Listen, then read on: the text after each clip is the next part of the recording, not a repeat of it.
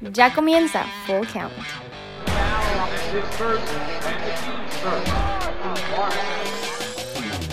Muy, muy, muy buenas tardes, días o noches, dependiendo de la hora en que estén escuchando este podcast.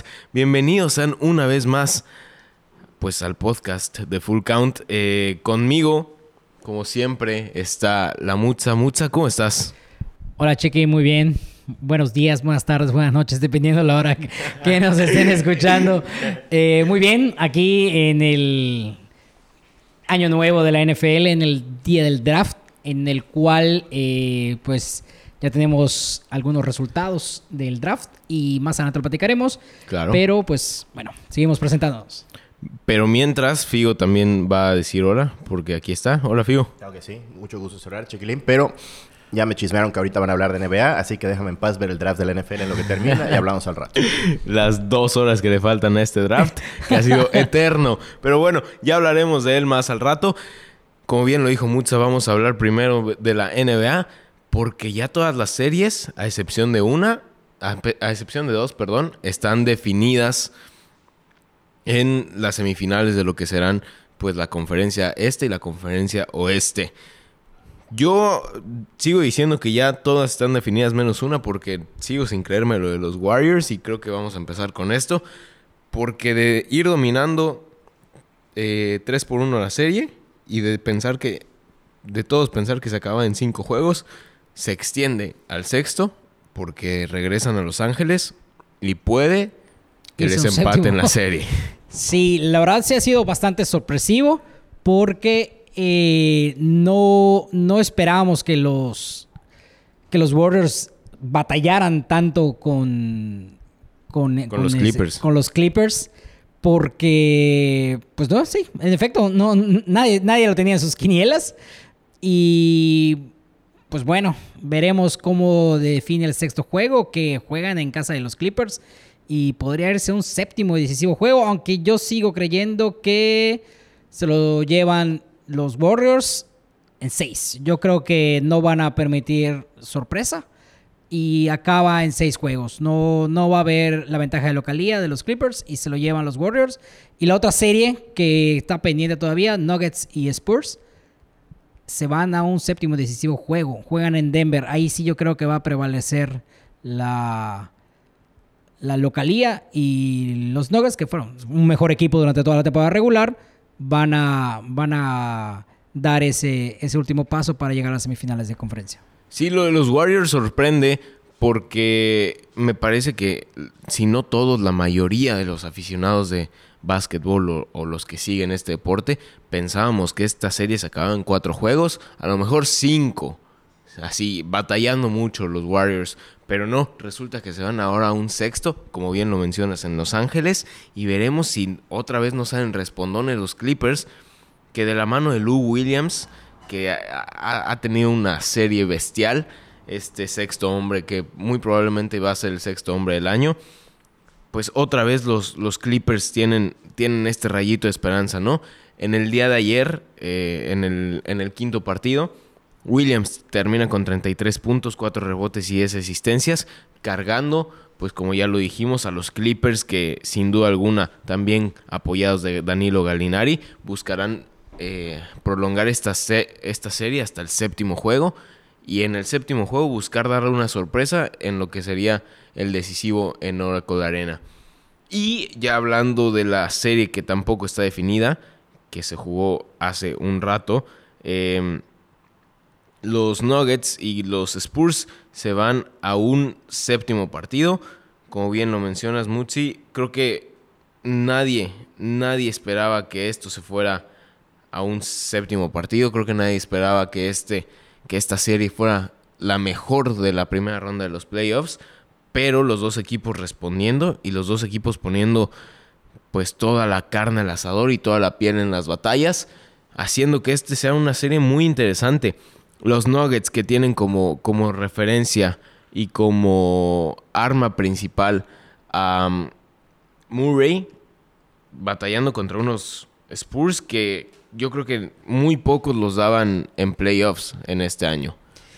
Yo, yo sentía desde la temporada, cuando era joven la temporada, que era un año de transición de los Spurs porque se les Sí, estaban sí, sí, yendo estrellas, eh, pero pues efectivamente no esperábamos que llegaran donde están, sobre todo a un séptimo juego, porque los Nuggets son un equipo más completo. Y un séptimo decisivo juego, pues literal es un volado, pero Denver tiene que demostrar por qué fue un mejor equipo durante toda la temporada regular. Tiene un equipo más completo y no debiera tener problemas para eliminar a los Spurs que pues dieron más de lo que la gente esperaba, ¿no? Es una grata sorpresa porque creo que varios considerábamos a los Spurs como fuera de los playoffs antes de, la, de que iniciara pues todo este proceso de playoffs porque era un año de transición, como se le Sí. conoce en, en muchos equipos, ¿no? Año de transición porque estrellas se te van y pues en teoría no tienes el equipo, pero grata sorpresa, grata revelación y un séptimo juego que 50-50. Sí, grata sorpresa. Y como bien lo dices, es un año de transición en donde ya no tienes a un Manu Ginobili, en donde ya no tienes a un Tim Duncan, en donde ya no tienes a un Tony Parker. Claro, eran- que fueron la columna vertebral de, de tu equipo campeón. literal era la columna vertebral de estos San Antonio Spurs. Y Greg Popovich, otra vez, demostrando por qué es un gran técnico, sino uno de los mejores de la historia de la NBA, porque lleva un equipo como lo son los Spurs a unas instancias en donde, como lo dijimos, nadie los imaginaba. Si bien tienen a DeMar DeRozan, que es una superestrella en la NBA, y apoyados también de la Marcus Aldridge, que es un, un- un buen ala de poder. Nadie, creo que nadie, nadie, nadie pensaba que iban a llegar tan lejos esta temporada. Porque sí era un año muy difícil para los Spurs. Por el otro lado, Denver, como bien lo mencionas, tiene que sacar esta serie adelante. Porque si no, se les cae el teatrito que armaron con Jokic, con Jamal Murray y, y con Gary Harris. Entonces, veremos qué, cómo, cuál es el resultado de este séptimo juego que se jugará el sábado a las en punto de las 9 de la noche tiempo del centro de México. Y el sábado también inicia la primera batalla del Este. Y el sábado, como bien lo mencionas, después ya de la resolución del de Golden State y antes de ver la resolución de los Spurs contra los Nuggets, tenemos la primera semifinal de la conferencia este. Los 76ers sacan la serie ante los Nets, les ganan en cinco partidos. Y los Raptors, que sacaron la serie también en contra del Orlando Magic. 7:30 6.30 de la tarde, tiempo del centro de México. 76ers Raptors, primer partido de la primera semifinal. Sin duda alguna va a sacar chispas. Sí va a sacar chispas porque son equipos bastante completos, no por nada llegan a semifinales. Aunque el factor Kawhi Leonard es, es impresionante, ¿no? El, el equipo donde está eh, rinde con los Spurs, rindió eh, todo lo que da. Y el hecho de que inicie esta serie, si no me equivoco, es en Toronto, ¿no? Inicia Sí. en Toronto, yo creo que puede inclinar la balanza a, a favor de los Raptors. Que los Sixers, a pesar de que tienen un elenco estelar, yo siento que todavía no, no están preparados para, para llegar más lejos. ¿no? Yo creo que los Raptors dan ese, ese paso adelante y llegan a la, a la final de conferencia. ¿Tú, crees- es mi favorito son los Raptors sobre, sobre los Sixers. tú pones a los Raptors sobre Yo los pongo a los Sixers. Raptors. Fueron el mejor equipo durante la temporada regular. Por eso tienen, digámosle, en ese sentido, ventaja de localía. Pero eh, yo creo que van a demostrar que la temporada regular, a pesar de ya estar en algunos casos un poco distante, sí termina pesando porque ya en playoffs los equipos defienden y los Raptors defienden bien, sobre todo encabezados por Kawhi Leonard. Claro. Y- Y, Serge Ibaka. Sí, por supuesto. Entonces, no, no podemos descartarlo porque la defensa pesa. Y en todos los deportes la defensa es un factor fundamental para ganar campeonatos. Y por eso me inclino a los Raptors sobre los Sixers. Me pare- Y no- la otra del... No esperaba, no esperaba esa predicción de por parte de Mutsi. Yo creo que los 76ers, a pesar de lo que ya mencionamos de los Raptors, de la defensa que tienen y también del poder ofensivo que tienen, sobre todo con Kawhi Leonard y Kyle Lowry, que en momentos la serie pasada se vio apagado. Los 76ers tienen un equipo para llegar a la final del este y a lo mejor a la eh, final de la NBA.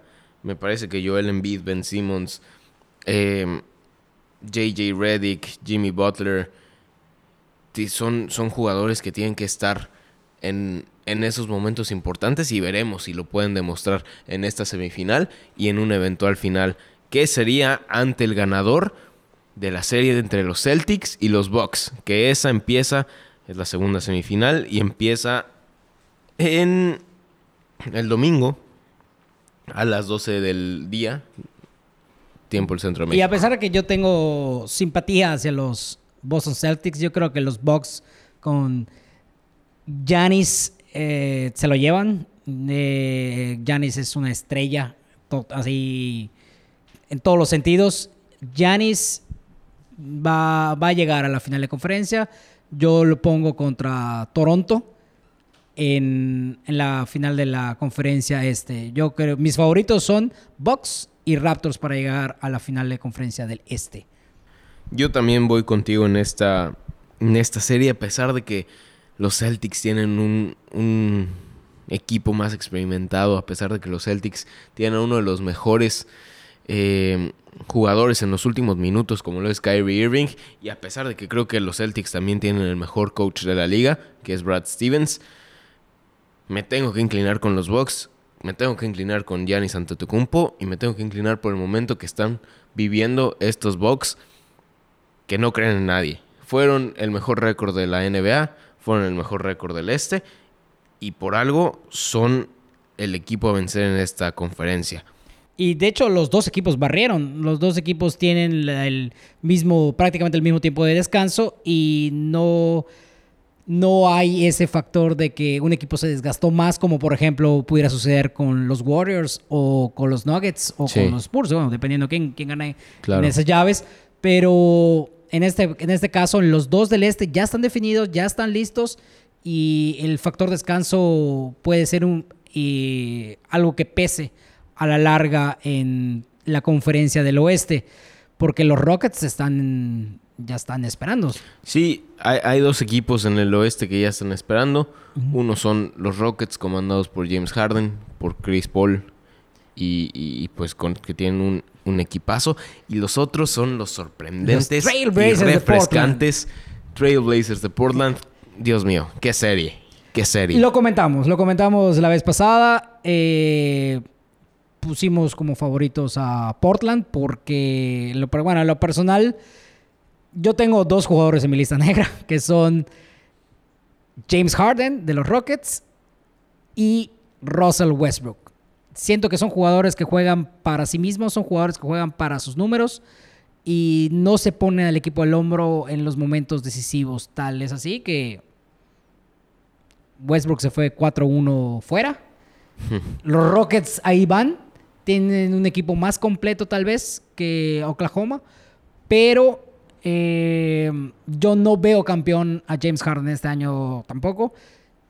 A pesar de todo, siento que los Warriors pueden llegar una vez más, porque no hay que descartarlos, a pesar de que perdieron a DeMarcus Cousins. El hecho de tener a Clay, a Durant y por supuesto a Stephen Curry es básicamente el mismo equipo que el año pasado y no, no podemos descartarlos. Yo siento que van a ganar su serie y van a llegar nuevamente a final de conferencia y dependiendo cómo quede la otra llave, si quedan Spurs, queda los Nuggets, dependiendo contra quién van en las semifinales de conferencia. Sí, me, me parece que esto, pues como bien lo dices, lo mencionamos, se les dijo, no lo quisieron creer. se les dijo. Se les advirtió. Y es que Russell Westbrook es un jugador de temporada regular, como bien lo mencionaste, Mutsi. Russell Westbrook es un jugador que por sus características, por su estilo de juego, no te va a dar más en postemporada, no juega para el equipo. Es un stat padder. Eh, quiere los triples dobles, quiere los rebotes, quiere los puntos. No quiere el campeonato. Bueno, obviamente lo quiere, porque es un jugador profesional. Yo creo que todos los jugadores profesionales exactamente desean un campeonato. Pero me, me parece que no juega a, a, a, ganarlo. Y tan es así que el porcentaje de, tiros de campo de Russell Westbrook en partido de eliminación fue 35%. Hizo 11 goles de campo. Bueno, goles de campo entre comillas. Sí. E intentó 31. E intentó 31, sí. O sea, eso te habla de, de no, no, no busca al jugador eh, mejor habilitado para darle una asistencia o para darle un pase que pudiera eh, terminar en, en él que se mueva hacia otro lado.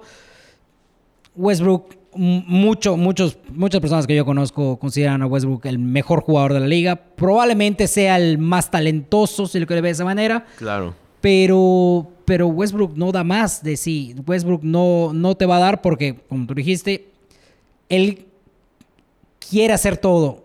Pero el querer hacer todo tampoco significa echarte el equipo al hombro. Claro. Porque echarte el equipo al hombro te da la visión, te da la inteligencia de ver qué es lo mejor para el equipo, no qué es lo mejor para ti.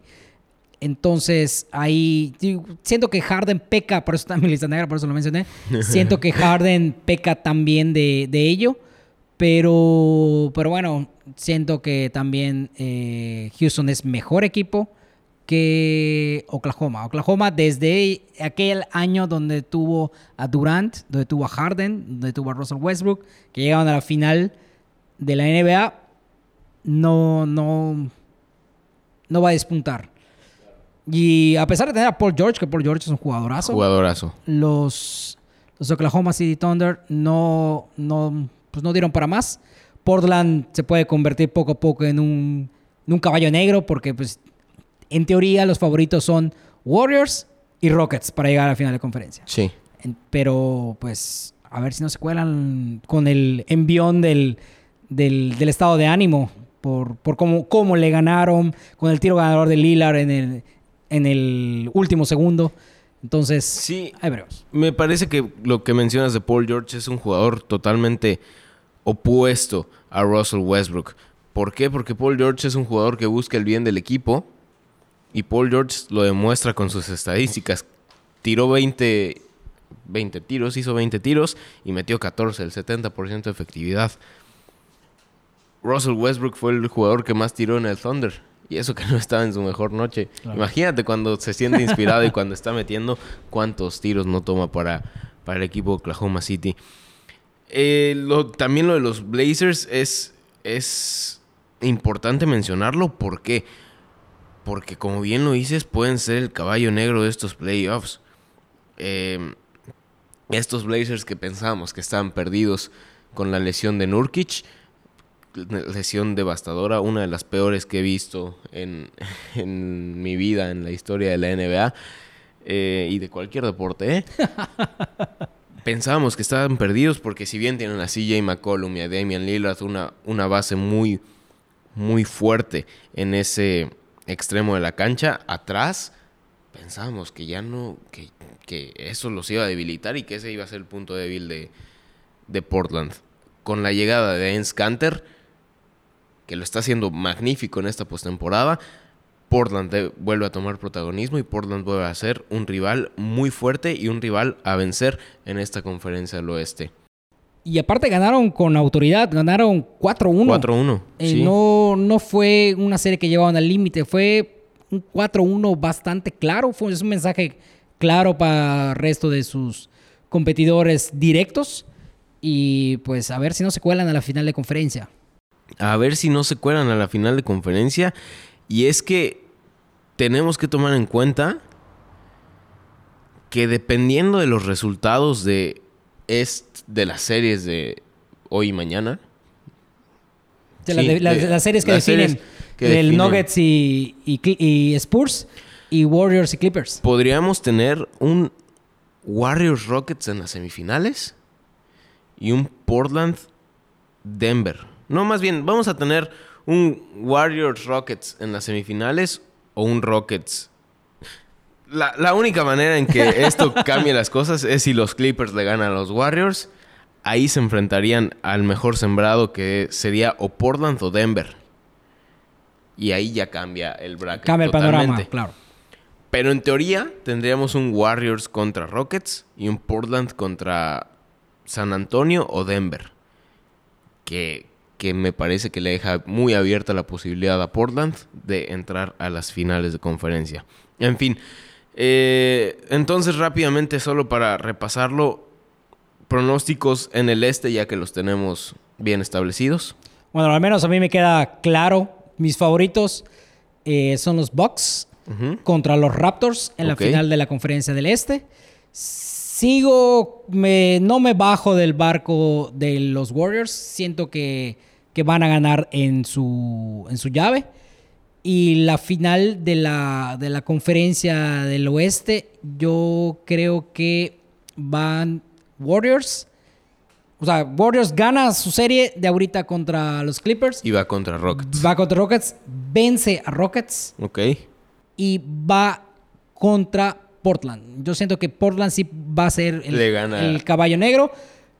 Tendremos otro año a, a los Warriors en la final de la NBA. Ese es mi pronóstico. Que igual, y me estoy yendo por la fácil, pero, pero yo creo que los Warriors en, en la época que les gusta jugar en abril y mayo y al menos en- personalmente yo siento que los, que los Warriors van a llegar un año más a la final de la NBA. Yo voy contigo en los Bucks. Difiero en los 76ers. Yo creo que la final del, del este va a ser Bucks 76ers. Creo que avanzan los Bucks con Giannis. Acá creo que los Warriors definen en Los Ángeles y van contra los Rockets. Y me parece que Denver avanza contra Portland. En final de conferencia del oeste voy contigo, Warriors Portland. Y veo otra vez a los Warriors en las finales de la NBA. Y ganando. Pero, pero bueno, no nos adelantemos, todavía, todavía queda eh, las finales, pero bueno, por lo pronto ya tenemos definidos quiénes son nuestros semifinalistas y cómo, Por cómo lo queda la menos del este. Por lo menos del este. Sí. Por lo menos del este, porque bueno, el este ya está completamente definido. Y ya ahí vimos nuestros candidatos. Entonces vamos El a ir- oeste todavía igual y se nos caen nuestros favoritos, pero, pero bueno, ahí, ahí lo, Ahí lo vamos definiendo. Ahí lo vamos definiendo, exactamente. En fin, eh, últimos cuatro picks de la NFL. Y ahorita, pues, pásense al podcast, bueno, al episodio de el draft de la NFL, porque eh, drafts, drafts, picks interesantes. Muchas Eh, sorpresas. eh, muchas sorpresas, trades que, que rompieron todo. En fin. Sigan a la Mutza en redes sociales como arroba la Mutza. Sigan a Rafael Capeto como Rafael Capeto. A Alvarito, que lo extrañamos. Alvarito. Ahora Peón 14. Álvaro Peón 14 y sigan las redes de Full Count. Saludos al Toloc, porque ya es tradición saludar al Toloc al parecer. Al parecer ya es tradición. Eh, según Figo, Figo, Figo extraña al Toloc.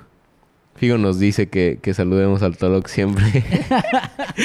Entonces, eh, pues ya, pásense al NFL para escuchar el análisis del draft con un invitado medio especial, más o menos, que está medio frío, pero, pero pues está aquí. Y, y pues ahí le daremos alguna participación. Adiós.